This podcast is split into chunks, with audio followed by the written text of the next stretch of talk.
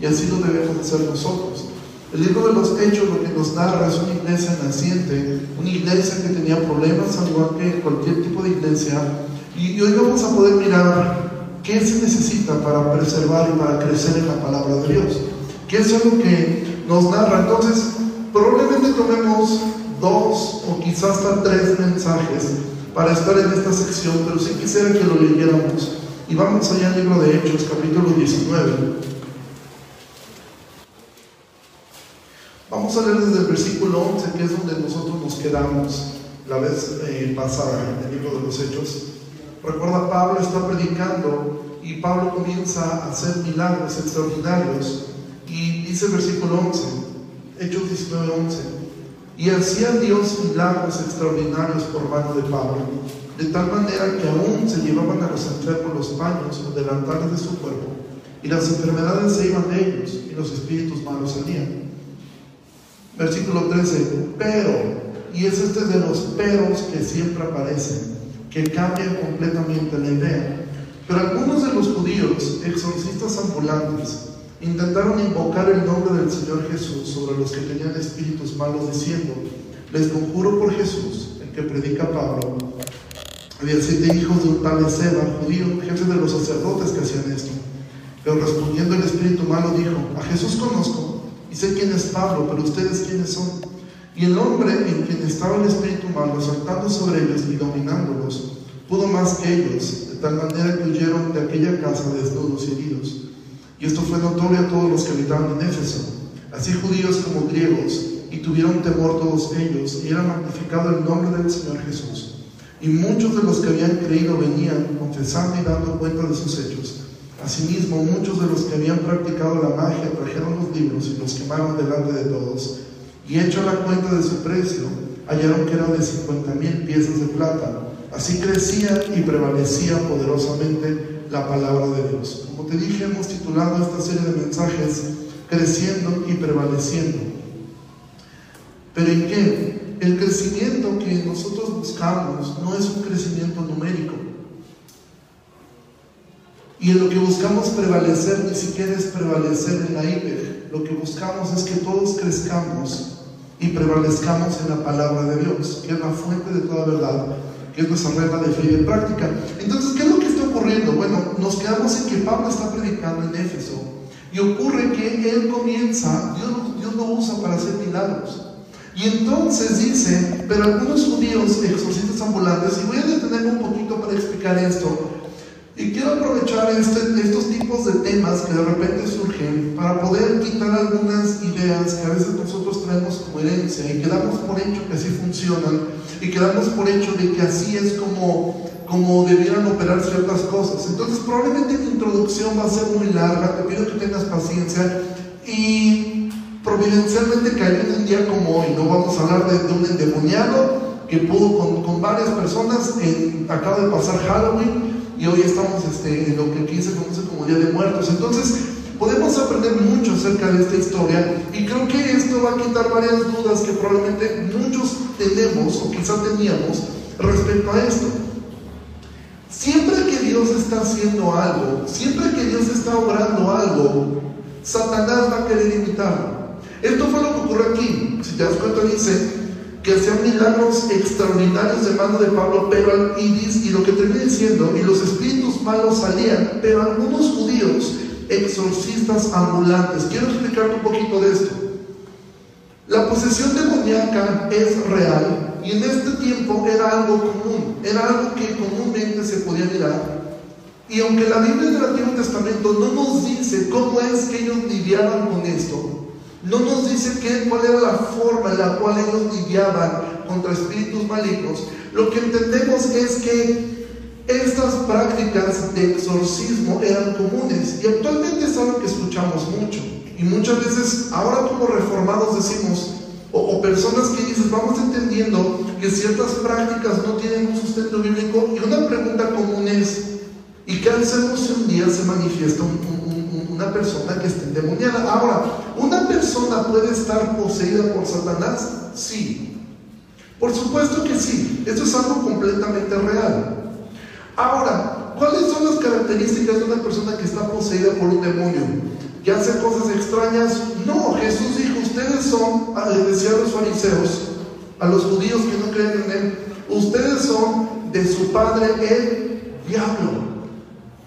Prácticamente cualquier persona que no está bajo el señorío de Cristo está bajo el señorío de Satanás. ¿Sí? Es una persona que está siendo manipulada, está siendo usada por Satanás. Esto es algo completamente real. Mismo, un cristiano verdadero puede estar poseído. La respuesta es no. Porque Jesús dejó, la Biblia deja en claro que qué comunión tienen la luz con las tinieblas. Hay personas que creen que ellos cuando llegan al Señor aún tienen ciertos demonios dentro y que un pastor es el único calificado, así como que a nosotros los pastores o ciertas personas se les dio como que eh, la franquicia de ser cazafantasmas. Y entonces ellos son las personas que sí pueden echar fuera demonios. Y yo conocí gente que se dedica prácticamente a esto, a ser como que exorcistas. Entonces hay un, hay un eh, eh, yo estuve en lugares donde había un grupo especializado en este asunto. ¿no? Y se metían mucho y estudiaban eh, hasta demoniología. Una vez yo platicaba con una persona, me decía, ¿tú qué piensas del demonio? No recuerdo ni siquiera el nombre. Y le dije, ¿y ese quién es? Me dice, ese demonio se le encargó de tal cosa. Y le dije, ¿quién censó al infierno? O sea, ¿cómo es que ustedes pueden saber que tal demonio, la Biblia a duras penas si menciona, hacia acaso el nombre de Belcebú? Y de nombres de ángeles menciona dos nombres de ángeles, Gabriel y Miguel, y nada más. Pero resulta que parece que hay personas que hicieron un censo en el cielo donde conocen los nombres y a qué se dedican. Yo no entiendo eso, no entiendo cómo es que alguien pudo llegar a preguntarle, a ver señor demonio, ¿usted cómo se llama? Ah, mira, yo me llamo fulano de tal. ¿Y a qué se dedica usted? Aparte, si un demonio te dijera eso, ¿tú le creerías, siendo que la Biblia dice que Satanás es el padre de mentira? No, pero en este tiempo existía mucha gente que se dedicaba a esto. Eran exorcistas que andaban de un lado a otro. ¿Cuál sería la forma en que un creyente pudiera actualmente hacer esto? Porque aquí vamos a aprender muchas cosas. Por lo menos a mí lo que me enseñaron es, siempre di en el nombre de Jesús, porque en el nombre de Jesús hay que poder. Y esto es una verdad a medias. Porque aquí vamos a mirar un grupo de personas que invocaron el nombre de Jesús y no sucedió absolutamente nada. Entonces, no es tanto que tú tengas la capacidad de repetir el nombre de Jesús y que a veces lo usamos como un mantra, porque esta gente dice, judíos exorcistas ambulantes intentaron invocar el nombre del Señor Jesús sobre los que tenían espíritus malos, diciendo, les conjuro por Jesús, el que predica Pablo. Entonces, ¿qué hace o cómo debería obrar esto? De nada sirve si una persona realmente estuviera poseída por un demonio y entonces tú o yo lográramos que ese demonio se fuera de la persona. Si la persona no se arrepiente y la persona no confiesa sus pecados y no se rinde al Señor de Cristo, no sirvió de absolutamente nada. Ahora tú piensas, ¿y entonces cómo es que ocurren estos exorcismos que vemos a veces en películas? De hecho, aquí en Jalapa existe un lugar donde hay un entrenamiento para, para exorcistas, no sé si tú lo sepas que pertenece al, catolicismo romano y está especializado en eso. Entonces la gente va y se entrena allí para hacer exorcismos. ¿Esto es real? ¿Una persona puede echar fuera un demonio? Sí. O sea, esto es real. Porque Satanás mismo puede operar de esta forma para hacer creer que algo está funcionando. ¿Sí? Por supuesto que esto puede suceder. O sea, no sería un problema para Satanás de alguna manera, estos exorcistas seguramente en algún momento había funcionado y había funcionado lo que ellos hacían. Pero cuando ellos miran que Pablo, esto, esto mismo lo vimos con Pedro, tú te acuerdas de Simón el mago, Simón el mago en algún momento, él también quiere imitar lo que ellos están haciendo y les ofrece dinero. Estos fueron más abusados, dijeron no ofrecemos dinero, simplemente ya vimos cómo es. Pablo siempre dice en el nombre de Jesús y entonces ellos invocan el nombre de Jesús y dijeron por si acaso al demonio no les queda claro a qué Jesús nos referimos, nos referimos a Jesús, el que predica Pablo, para que, para que te quede claro. ¿Y qué ocurre? Dice eh, dice, siete hijos un tal Ezeba, judío, jefe de los sacerdotes que hacían esto. Ahora, ¿quién es este tal Ezeba? No lo sabemos. La Biblia no nos dice nada de él. Pero eh, leyendo varios comentarios y varias eh, personas este, eruditas en este tema, lo más probable es que este tal Ezeba, y por la forma que lo describe Lucas, un tal Ezeba, lo más probable es que este hombre no fuera un jefe de los sacerdotes, es decir, no fuera el sumo sacerdote. No existe un registro de que haya habido un sumo sacerdote con este nombre. Sencillamente ellos querían venderse de alguna forma avalando que somos eh, alguien cuando realmente no lo eran. Entonces, tenemos aquí la historia de un grupo de jóvenes que dijeron, nosotros podemos hacer lo que hace Pablo, simplemente repetir un nombre y simplemente decir ciertas palabras. Pero el asunto está que el, nombre de Jesús por sí solo no hay un poder en él en el cual sea como un mantra. Y hay personas que han usado el nombre de Jesús prácticamente como un mantra. Y pensamos que porque tú repitas en el nombre de Jesús y Dios te guarda en el nombre de Jesús y vamos teniendo aún ciertas ideas que no tienen un sustento bíblico como que la sangre de Jesús te cubre, yo te cubro con la sangre de Cristo. Mira, la sangre de Cristo no es como el rociador que te pusieron al entrar aquí, donde te rocían y tú te puedes estar rociando la sangre de Cristo. No, la sangre de Cristo nos lavó una vez y para siempre. No es algo que tú tengas que estarte aplicando constantemente. No existe una sola parte en la palabra de Dios donde los apóstoles hayan tenido una práctica así. O donde tú veas en la Biblia que ellos tuvieron algún tipo de despedida así de que cúbrete con la sangre de Cristo. No, ya estás cubierto. De hecho, no solamente estás cubierto, estás lavado por la sangre de Cristo. La sangre de Cristo ya te lavó, la sangre de Cristo ya te purificó, la sangre de Cristo te ha hecho acepto delante del Padre y tú tienes una comunión ahora con tu Padre Celestial, en la cual tú no necesitas hacer ritos. Ahora, cuando la Biblia se refiere a orar en el nombre de Jesús, a pedir en el nombre de Jesús, no está haciendo una referencia a que tú solamente menciones algo, sino está haciendo una referencia al lugar en el cual tú estás. Voy a poner un ejemplo. Imagina por un instante que eh, estuviera la reina de Inglaterra, ¿sí? Y llega un hijo suyo y le dice a uno de los mayordomos, mi mamá me pidió que, que, te pida tal cosa. ¿Qué va a hacer el mayordomo? Lo va a hacer inmediatamente. ¿Por qué? Porque esa persona que se lo está pidiendo está adjudicando que su mamá lo pidió, pero resulta que su mamá es su mamá. ¿Qué ocurriría si tú pudieras hacer un viaje a Londres y tú dijeras, en el nombre de la reina, déjenme entrar? Sencillamente te dirían, no sé quién es usted. ¿Sí? Y le podrán decir, y a la reina conocemos, ¿sí? Pero a usted no le conocemos. Entonces no es tanto que tú repitas el nombre de Jesús, sino que tú conozcas a Jesús. Que tú realmente conozcas a Jesús. Que tú realmente tengas una comunión con Él. Que tú realmente seas conocido como su Hijo. Los demonios de hecho creen en Dios y tiemblan. No era un asunto que ellos necesitaran que alguien se lo repitiera. De hecho, ellos conocían a Jesús y dijeron y también a Pablo.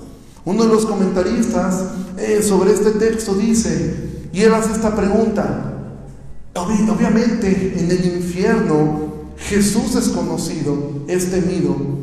Pablo era conocido y es temido. Y este comentarista pregunta, ¿tú eres conocido en el infierno? Eres temido en el infierno. Realmente hay algo lo cual Satanás puede identificarte a ti como un hijo de Dios o como un simple persona que repite algo creyendo que en eso hay un poder que no va a operar en quien no sea su hijo. Hay personas que a veces eh, piensan, es que, ¿por qué razón es que Dios no responde? ¿Por qué razón es que Dios no está haciendo lo que yo, lo que yo quiero? Bueno, hemos visto el libro de Job, no necesariamente es porque estés en pecado, puede ser que estés pasando una prueba, pero también pudiera ser que el Espíritu Santo esté usando eso para que tú puedas ir delante del Señor, doblar tu rodilla, ponerte a cuentas con Él y volver a entrar a esta intimidad con Dios. Porque estos hombres dijeron, ok, conjuramos por Jesús. Y me gusta como lo dice Lucas, intentaron invocar el nombre. Y hay muchas personas que están intentando invocar el nombre de Jesús. Y son solamente eso, intentos. Y pueden tener detrás de ellos, es que este es el hijo de fulano, es que este trae algo. Estos eran hijos de un tal Ezeba, jefe de los sacerdotes. Lo más seguro es que Ezeba fuera algún sacerdote encargado de algún área del templo. Y estos jóvenes dijeron, mi papá es Ezeba. Y los demonios dijeron, bien por tu papá, evidentemente bien por Jesús y también por Pablo, pero ustedes no sabemos quiénes son. Y meterse en esto, yo sé que esto no es algo común, de hecho es muy poco común que nosotros hablemos de Satanás, es muy poco común eh, que nosotros prediquemos respecto a estas cosas. Sin embargo, hay una situación muchas veces que en, en algunas iglesias, por ignorancia, Pareciera que hay una obsesión por estar peleándose con el diablo, ¿sí? Al grado que yo, evidentemente, no, no soy una persona que esté a favor de la celebración de Halloween ni de ninguna de estas prácticas que, que en estos días se, se, operan. Evidentemente, no les favorezco, soy una persona que no lo haría, ¿sí? Sin embargo, tampoco me puedo ir al otro extremo de pensar, ¡qué horror! ¿Sí? ¡Qué horror! O sea, mira ese niño y de verdad ven a un niño vestido de calabaza y piensan que es Satanás caminando. Es un niño vestido de calabaza. ¿Sí? No hay algo en él espiritual que no le abres la puerta, no sé que se te mete el diablo, es un niño. Y bien tú tuvieras la oportunidad de compartir el Evangelio, no diciéndole, eso que estás haciendo es satánico y mira los druidas y mira tal, háblale del Evangelio. Predique el Evangelio, no prediques a los druidas, no prediques a, a, a, Jaime, todas esas cosas. Está bien, en un momento tú tienes la oportunidad de poder hablar. Pero si un niño te fue a tocar la puerta ayer, tú tuviste una oportunidad de exponerle el Evangelio y de poderle hablar de Cristo, de poderle hablar de que también hay alguien que está tocando la puerta del corazón del hombre, que es Cristo. Entonces, a veces nosotros los creyentes traemos muchísimas supersticiones y pareciera que los cristianos estamos llenos de supersticiones y de mantras. Pensamos en el nombre de Jesús. Alguna vez a mí me tocó orar en algún lugar y no dije en el nombre de Jesús, simplemente oré y dije amén. Y una persona me dijo, es que tu oración no fue válida. ¿Por qué? Porque no dijiste en el nombre de Jesús. Yo, ok, y me puso a orar de nuevo y tuve que decir, porque pareciera que entonces no funcionó. ¿Sí? Y el asunto no está en intentar invocar el nombre de Jesús, sino realmente ser conocido por Él. Porque de hecho, una persona y Satanás pudiera engañar a otras personas haciéndole creer que sí, que tienen una autoridad especial. Y tú dices, ¿y eso es posible? Claro.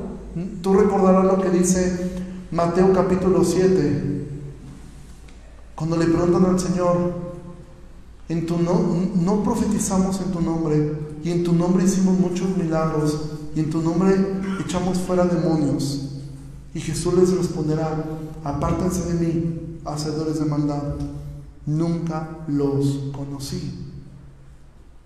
Entonces, sanar un enfermo, que Dios use a alguien para sanar un enfermo, que Dios decide usar a alguien para predicar el Evangelio, que Dios, que Dios permita que una persona pueda andar de exorcista ambulante, no significa que esa persona sea un creyente. Estos hombres seguramente habían hecho esto. Versículo 15. Pero respondiendo el espíritu malo dijo, a Jesús conozco y sé quién es Pablo, pero ustedes, ¿quiénes son? Y esta pregunta, nos, a mí por lo menos estudiándolo esta semana, me remontó a la pregunta de Jesús a sus discípulos. ¿Quiénes dicen ellos que soy? ¿Y quiénes dicen ustedes que soy yo? Y esta pregunta es muy importante porque aquí la pregunta no está, Jesús se pregunta, ¿quién soy yo para ti? Y estos demonios le preguntaron a ellos, ¿ustedes quiénes son? Mm, Lucas no nos da la respuesta, pero tú te puedes imaginar el tipo de respuestas que ellos pudieron dar. Quizá una de las respuestas fue, pues mi papá es don Ezeba, pues bien por ti. Joven señorita, si tú no estás buscando al Señor, tú no te vas a poder colgar de tus padres que sí lo hacen. Tú no vas a poder ir delante del Señor y decir, mis papás buscaban a Dios, ellos estaban buscando al Señor, o mi hermana está buscando al Señor, o mi hermana busca al Señor, o mis hijos buscan al Señor. No, amado, tú tendrás que poder responder.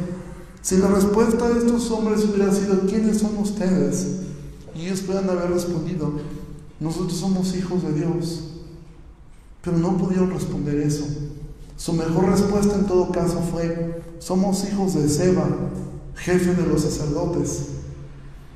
Y la respuesta del demonio por fue, y, y, amado, tú no puedes ir delante del Señor colgado de otra persona, pensando, yo tengo comunión con Dios, porque mis padres tienen comunión con Dios, porque mis abuelos tienen comunión con Dios, porque mis hijos tienen comunión con Dios, porque mis hermanos tienen comunión con Dios. Tú necesitas conocer a Dios. Tú necesitas doblar tus rodillas, abrir tu Biblia, leer la palabra de Dios y tener una relación personal con Dios. Mira, ahorita estamos los días sábados. Estoy, y varias, varias personas de aquí están ahí, en un seminario. Y hay un chico ahí que, digo, y es obvio, pues es un seminario, dura cuatro horas. Yo estoy ahorita poniendo las, los videos yo no doy clases, yo también estoy aprendiendo mucho ahí ahora mismo. Este, me tocará después dar algunas materias, pero uno de los maestros que está allí es un pastor que de verdad yo admiro mucho.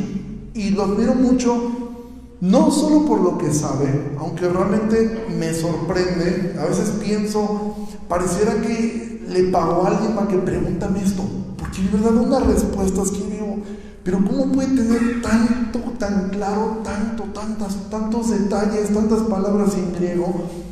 Y uno de los alumnos se acercó y pues ahí tenemos un alumno que le gusta hacer muchas preguntas, ¿no? Y es un seminario y pues es un lugar donde se presta para hacer preguntas, de esas preguntas que a veces llamo extrañas, ¿no? De esas preguntas difíciles de responder, este, oye, pero es que si la Biblia dice esto, y, y entonces comencé y llegó un punto donde dije, ¿sabes qué?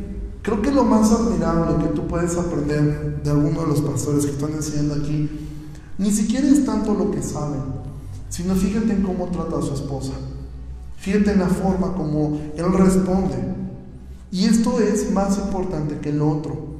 Porque finalmente una persona puede llenarse de conocimiento y finalmente Satanás puede decir, ¿y quiénes son? Por supuesto que conozco a Jesús.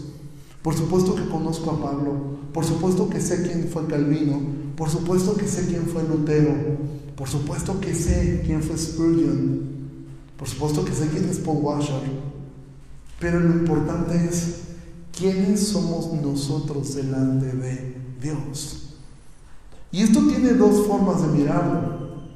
La primera es, tú no necesitas ser Washer, Sproul, MacArthur o a quien tú admires para ser alguien especial delante de Dios. Porque el solo hecho de que tú puedas responder, yo soy un hijo de Dios, yo soy una hija de Dios, es suficiente para que todo el cielo te defienda. Para que todo el poder de Dios te cubra y te cuide. Tú no necesitas ser elocuente, no necesitas ser un gran teólogo. Mira, sobre todo pensando en las mujeres, eh, me da mucho gusto, como siempre aquí, mí, bueno, aquí me gusta que estamos medio desbalanceados, pero hay más mujeres. Y en el seminario también eh, las hay. Pero viendo y leyendo algunas cosas en esta semana, veía yo una, una, una reflexión. Y es esto, a veces algunas hermanas es como, es que yo no tengo el tiempo para poder tener esta comunión con Dios. Y te has puesto a pensar en esto. Tú recuerdas, están viendo Génesis en el seminario, eso me lo, me lo puso muy fresco. Y tú vas a ver siempre que Moisés, por ejemplo, para encontrarse con Dios, ¿qué tuvo que hacer Moisés? Subirse al monte, ¿no? Y ahora le sube a la montaña y entonces Dios constantemente, cuando Dios llama a un hombre, lo pone a hacer algo. Pero tú te has puesto a preguntar esto. Moisés tenía familia. Obviamente no era como que, mujer, vámonos al monte y los niños hay que se queden. No, alguien se tenía que quedar en casa. Y por lo general, no estoy diciendo que siempre fue así, aunque con las mujeres al parecer siempre fue así. Cuando tú vas a mirar en la Biblia, tú vas a ver que Dios llama al hombre siempre, sube al monte, vente para acá, haz, haz, tienes que esforzarte. Pero ponte a pensar los encuentros que la Biblia describe con las mujeres. ¿Dónde fueron esos encuentros? En su casa. Dios siempre a la mujer la visitó en su casa.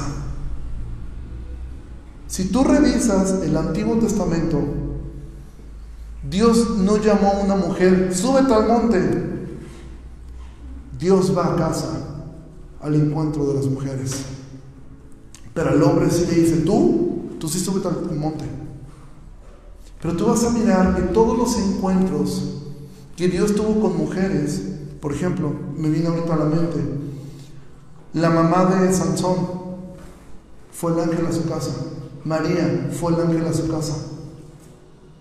Siempre fue así. Porque sería hasta injusto que Dios le exigiera a la mujer hacer algo. Entonces, mujer, ¿quieres conocer a Dios? Cumple tu rol de mujer. Cumple tu rol.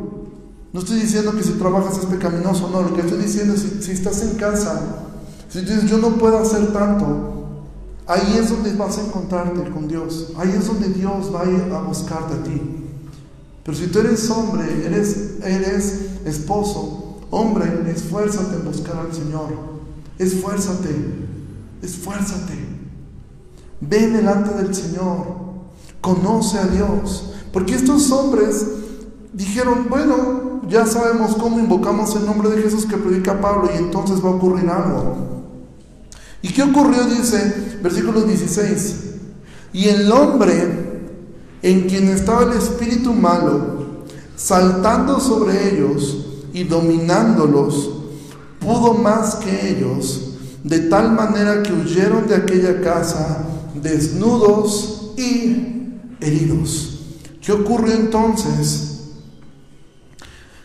Mira, amado, si Dios no te ha salvado y tú comienzas a jugar en algún momento es como si Dios soltara a Satanás y entonces las personas terminan heridas, las personas terminan exhibidas, las personas terminan mal. ¿Por qué razón? Porque no es solamente leer la Biblia per se, no solamente darle la vuelta a la Biblia cinco veces, es realmente tener una comunión con Dios desde lo más sencillo, que es a la vez lo más difícil. Ama a Dios, ama a tu prójimo. Esfuérzate en buscar al Señor, ora, lee tu Biblia, congrégate, sirve a otros, ama a los demás, ayuda a otros, sirve a otros, perdona cuando tengas que perdonar. Y versículo 17 dice, y esto fue notorio a todos los que habitaban en Éfeso, así judíos como griegos, y tuvieron temor todos ellos, y era magnificado el nombre del Señor Jesús. Y entonces tenemos aquí una primera idea de lo que no es crecer y, cómo lograr crecer y perseverar en la palabra de Dios. No es repitiendo cosas, no es simplemente diciendo, lo, que dijo es lo que dice fulano de tal, lo que dice tal comentarista, lo que dice tal hombre de Dios. No, no es así como tú vas a crecer en la fe. No es así como tú vas a perseverar en la fe. No es así como una iglesia va a crecer y va, va, va, a preservarse. No es simplemente imitar lo que otros están haciendo e intentar hacerlo como lo hace una forma. Nosotros tenemos influencias, estamos intentando tomar ciertas ideas. De hecho, la forma como hacemos la membresía evidentemente está basada en algo, pero no es un dogma. ¿Es algo que nos ha ayudado? Sí. ¿Es algo que creemos que es bíblico? Sí. Vemos que en el libro de los Hechos había alguien que contaba cuántos creyentes eran. Había alguien que se dio la tarea de decir en tres mil personas las que se convirtieron cuando Pedro predicó. Habíamos 120 en el aposento alto y después agregaron 4000. Es decir, la Biblia nos deja claro que había alguien que hacía este tipo de cosas. Sin embargo, no nos dice cómo.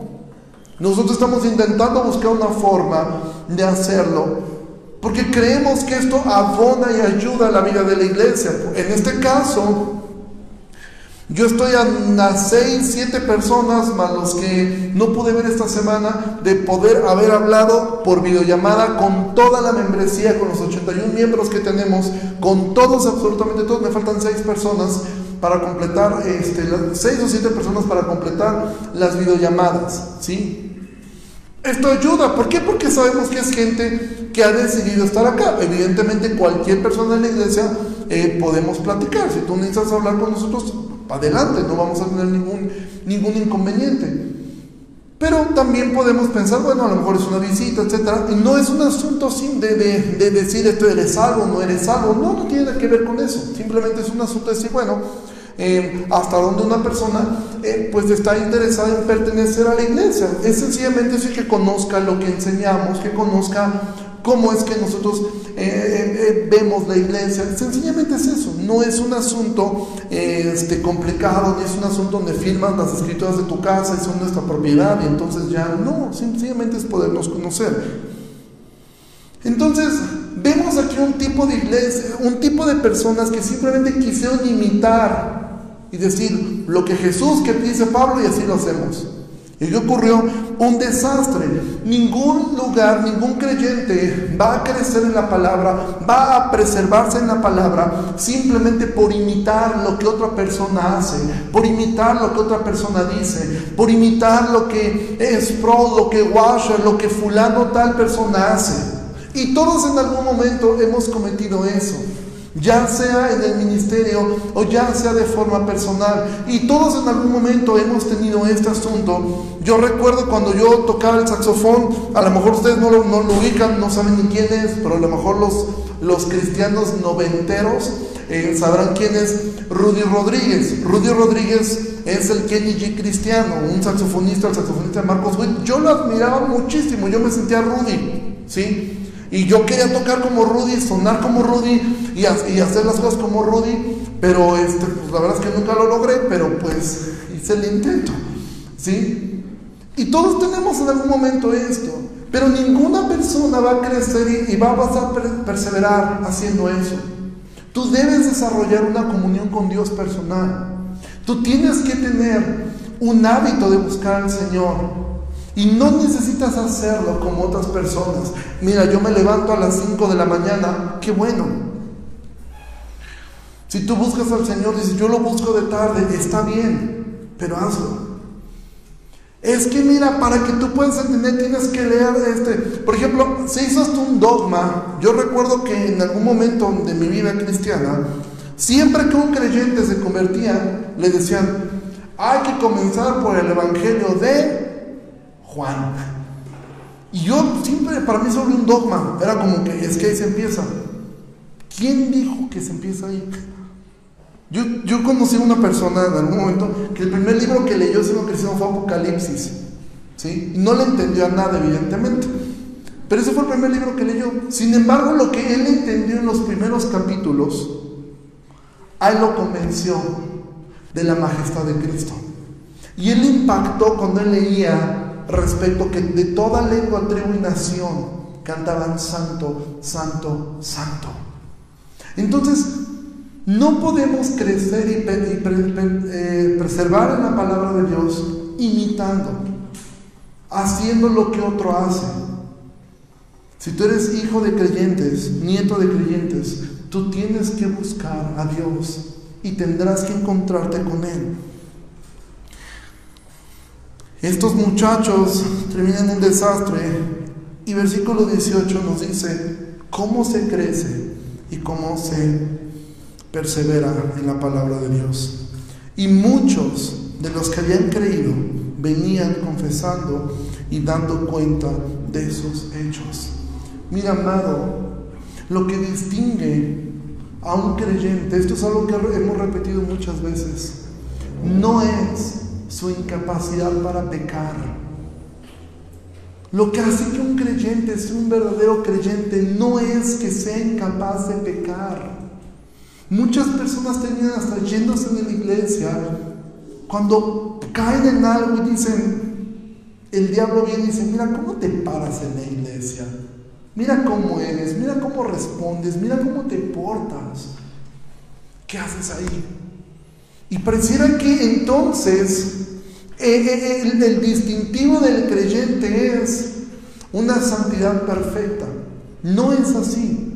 Y el ejemplo más claro que tenemos es David. ¿sí? David fue un completo desastre. ¿sí? Hizo cosas que si alguien en nuestra época, imagina que un, un presidente de la República cristiano hiciera lo que David y que de repente te enteraras que el presidente cristiano de ese país, pues le gustó eh, la esposa de su secretario de gobernación. Le gustó la esposa secretaria como le gustó tanto, entró en una guerra y mandó al secretario al frente y le dio la orden al secretario de la defensa que lo mandara al frente y que lo dejara solo. Y después todo eso. Entonces lo que distingue a un creyente amado no es su incapacidad para pecar, es la capacidad que el Espíritu Santo le da para arrepentirse. Esta gente dice, muchos de los que habían creído venían confesando y dando cuenta de sus hechos. Entonces no es tanto que el éxito cristiano sea que no caigas, sino cuántas veces el Señor te levanta, porque ni siquiera eres tú. Es el Espíritu Santo el que pone en ti el querer y el hacer por su buena voluntad. Y entonces te levantas nuevamente, volteas a ver la cruz, das gracias por la cruz y sigues adelante. Porque entiendes algo, eres un hijo de Dios. Y esta gente entonces creían y confesaban y daban cuenta de sus hechos. Y esa es la forma en la cual, ¿qué es lo que distingue una iglesia sana? ¿Que no existen problemas? No, lo que distingue una iglesia sana es cómo lidia con esos problemas y qué hace con esos problemas. ¿Sí? Eso es lo que distingue. Dice, asimismo, muchos de los que habían practicado la magia trajeron los libros y los quemaron delante de todos. Hecha la cuenta de su precio, hallaron que eran 50 mil piezas de plata. Y entonces también nos dice aquí que había mucha gente que practicaba la magia y gente que tenía libros de magia. En esta época tener un libro no era como ahora, que tú puedes tener libros de 10 pesos. Tener un libro era algo que se necesitaba mucho dinero por el material que se usaba. Se usaban pieles muy tratadas o papiros que eran muy caros, eran rollos que se tenían allí. Pero cuando esta gente entendió que esto que estaban haciendo, esta práctica de la magia era incorrecta, no dijeron, Ok, ya entendimos que está mal esto de la magia. Pues, ¿cómo ves si hacemos una venta de garage? Si vamos a vender los, los libros pues, pues, para sacarle algo, ¿no? Y para poder ofrendar. Mira, yo, yo rara vez este, cuento historias personales, pero em, yo crecí de una, em, en alguna ocasión cuando conocimos al Señor, eh, nosotros entendimos que la adoración a imágenes era incorrecta. Yo tenía siete años, entonces yo no puedo adjudicarme esto, más es un testimonio de mi madre. El día que ella me escuchó acerca de esto, entendió que esta adoración era algo incorrecto. Y nosotros teníamos las típicas medallitas y medallotas que nos habían dado mi abuela y mi abuelo. Yo recuerdo que tenía, yo tenía una medalla bastante grande, pero una, como una moneda totalmente de oro, ¿sí? de una imagen. Yo recuerdo que mi mamá lo que hizo fue, ok, ya entendimos que esto está mal. Yo recuerdo perfectamente cómo ella tomó todo, lo puso en un pañuelo, lo envolvió y lo tiró a la basura. Yo siendo un niño que no tenía ni noción de lo que era el dinero, le dije a mi mamá, ¿es en serio? Yo dije, pero el de la basura se lo va a llevar. Dice, será su problema, pero ya no es el nuestro. Entonces no es un asunto, cuando una persona está en, una, en, un arrepentimiento, amado, no vas a calcular ese tipo de cosas. Esta gente, esto les costó 50 mil piezas de plata. Algunos comentaristas dicen que si convirtiéramos esto a nuestra época, se anda de entre 8 mil o 10 mil dólares. O sea, era una buena lana. ¿sí? O sea, no era una, un, este, una cantidad menor. Pero esta gente estuvo dispuesta. Entonces, ¿qué es lo que hace que un creyente, que una iglesia crezca y persevere en la palabra de Dios? Lo primero es admitir cuando se ha equivocado y estar dispuesto a perder lo que sea necesario y decir, ok, esto es lo que hice mal, esto es lo que salió mal, ¿sí? Y si esto me va a costar tal cosa, pues ni modo, eso es lo que distingue el crecimiento y el perseverar en la palabra de Dios. No es simplemente el hecho de poder tomar y poder decir en el nombre de Jesús que predica Pablo, sino el tener esta parte de poder decir, ok, tengo una situación, voy, hablo, pido ayuda, ¿sí? Y después entiendo que esto va a tener probablemente algunos cambios que voy a tener que hacer ¿sí? Decir, ok, tengo que pasar más tiempo con mis hijos, voy a tener que a lo mejor estar menos horas en el trabajo, voy a tener que cambiar ciertas cosas para poderlo hacer, voy a tener que hacer ciertos ajustes y estar dispuesto a hacerlo, ¿sí? Y eso es lo que distingue a una iglesia que está creciendo, porque dice el versículo 20, así crecía y prevalecía poderosamente la palabra Señor. Esa es la forma como la palabra de Dios crece y esta es la forma como la palabra de Dios prevalece y esta es la forma como la iglesia prevalecerá. ¿Por qué estoy diciendo también esto, iglesia? Ya con estas ideas estoy a punto de terminar. Porque probablemente lo que tú o yo hayamos hecho no va a tener quizá un cauce, decir, oye, voy a perder 100 mil pesos en esta decisión. No. Pero amados, estamos viviendo una época en la historia. De verdad, yo no soy una persona fatalista, ni soy una persona que esté buscando las señales del fin. Pero siendo realistas, creo que yo nunca había visto tanta oposición como la que ahora enfrenta la iglesia. Estamos en una época donde, donde la iglesia está enfrentando una oposición brutal. Nosotros aún en este país no la hemos resentido tanto. Pero si tú pudiste observar algunas de las marchas que se hicieron en Chile, donde quemaban iglesias, ¿sí? donde estuvieron metiéndose en, al mismo tiempo, no recuerdo si fue en Londres o fue en Estados Unidos, otro grupo de manifestantes destrozando una iglesia bautista. Mira, la gente no cristiana, la gente atea, la primer, lo primero que identifican como iglesia son las catedrales y son esos lugares. Pero una vez hecho esto, seguimos todos nosotros. Y evidentemente, ¿cuál ha sido de repente la respuesta ante esto? Comenzar a ceder un poco. Y si tú viste algunas declaraciones últimas del Papa, fue de alguna forma meterle hielo a este asunto. ¿sí? De alguna manera empezar a hacer un tipo de, de acuerdos a manera de, de empezar a ceder un poco. Y esto va a ocurrir. Esto va a ocurrir en algún momento. Nosotros siempre tendemos a ver las cosas muy lejanas. Pensamos que esto nunca va a ocurrirnos a nosotros. Pero amados, esto va a ocurrir. Probablemente va a ocurrir a tus hijos. Probablemente va a ocurrir a nosotros. De tener que enfrentar una oposición donde probablemente nos va a costar mucho el mantenernos como cristianos. Porque de verdad, iglesia, el último bastión que va a enfrentar todos estos movimientos de ideologías es la iglesia. Cada vez los campos, había un campo que todavía era, un pequeño bastión que seguía conteniendo un poco esta ideología. ¿sí? La Real Academia de la Lengua Española, que se oponía al cambio, bueno, ya comenzaron a ceder. Ya ahora ya se agregó la palabra ella se agrega, se agregan ciertas, ciertas palabras inclusivas, como ellos llaman. Poco a poco va a seguir creciendo.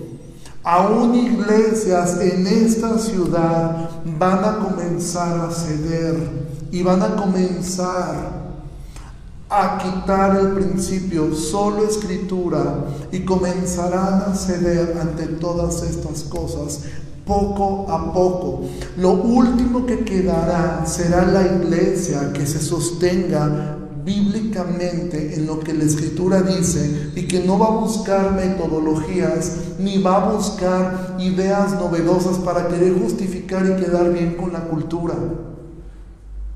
Y esto, amado, nos va a costar. Y esto va a suceder. No sé si en nuestra generación, pero si tú como padre no vas entrenando a tus hijos a que esto es una realidad que a él quizá le va a tocar enfrentar,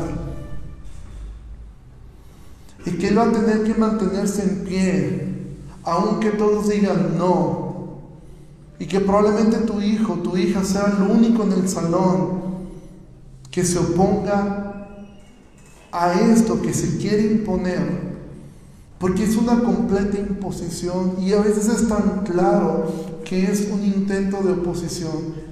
Porque no es, no es una lucha por querer que la mujer tenga un lugar. No es una lucha porque las minorías tengan un lugar. ¿Cómo podemos demostrar esto? En Estados Unidos acaban de poner a una mujer juez de la Suprema Corte de Justicia y quien le tomó el juramento fue un hombre de raza negra. ¿Sabes a quién le importó eso? A nadie. Cuando es una perfecta foto de la inclusión, de una inclusión sana, una mujer y un hombre de raza negra tomando la protesta. Pero como son conservadores estas dos personas y como ambas, ambos son opositores a estos movimientos, nadie de estos movimientos lo aplaudió. No hubo una manifestación de, miren, más mujeres están logrando llegar a puestos altos. Ni hubo un movimiento de, vean qué bueno que hay hombres de color. No. ¿Por qué? Porque son conservadores. Esto, amado, va a ocurrir. Y esto, amado, nos va a costar.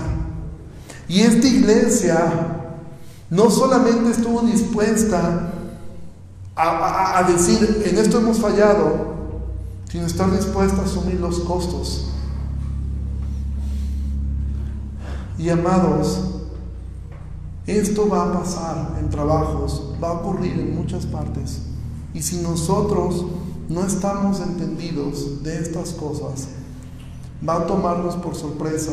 Y lo peor que podemos pensar es, yo no busco a Dios, yo no oro, pero cuando eso ocurra, yo voy a estar estoico. No es así. Mira, yo hubo un tiempo en mi adolescencia donde dije, yo quiero ser misionero, yo quiero vivir, yo quiero... Yo no sé si fue el Señor quien lo permitió, pero yo tuve un sueño. Soñé que estaba en un lugar y, y llegaba una persona y nos amenazaba a todos, ¿no? Y yo sentí tanto terror y desperté en ese momento. No supe qué iba a responder en el sueño. Amado, si tú no estás buscando al Señor, no confíes en ti mismo. No seas como Pedro. Aunque todos te negaren, yo no te voy a negar. Pedro cuando estuvo lejos de Jesús, no hubo necesidad de una guardia romana. Una niña hizo que blasfemara el nombre de Cristo. Una niña, una jovencita de aproximadamente 15 años de edad. Amado, la iglesia va a prevalecer. La palabra de Dios va a crecer poderosamente. Y la iglesia va a prevalecer. Pero el asunto está en qué estamos haciendo nosotros.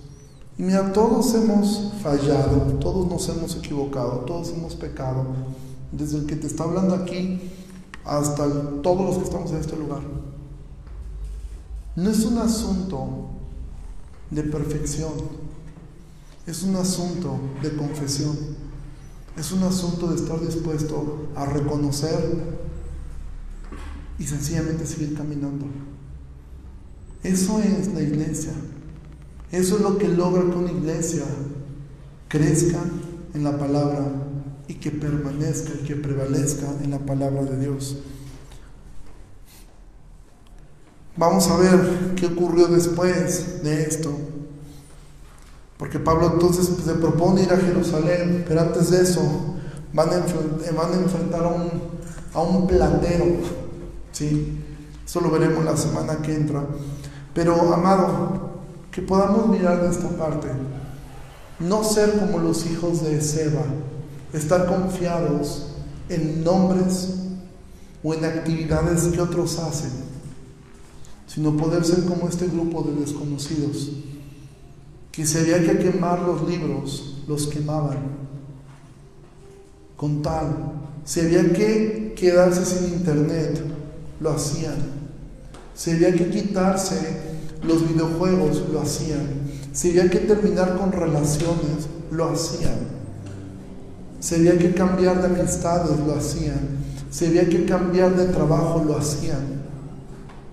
Con tal de ellos crecer y perseverar en la palabra de Dios. Ponte de pie y vamos a terminar.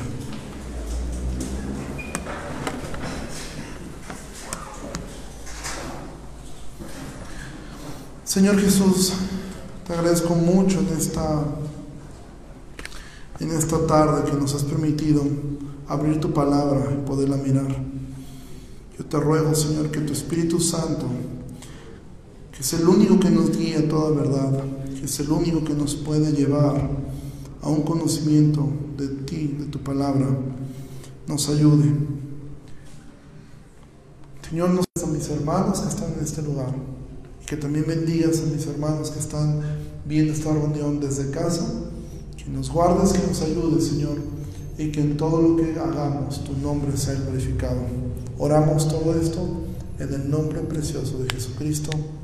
Amén y amén. Iglesia, que pasen un excelente fin de semana. Nos vemos este, el próximo domingo en este lugar. Ya lo ubicaron, si alguien les pregunta, recuerden que es en la calle Carrera Intersónico, no en la avenida. Dios les bendiga mucho. Bye.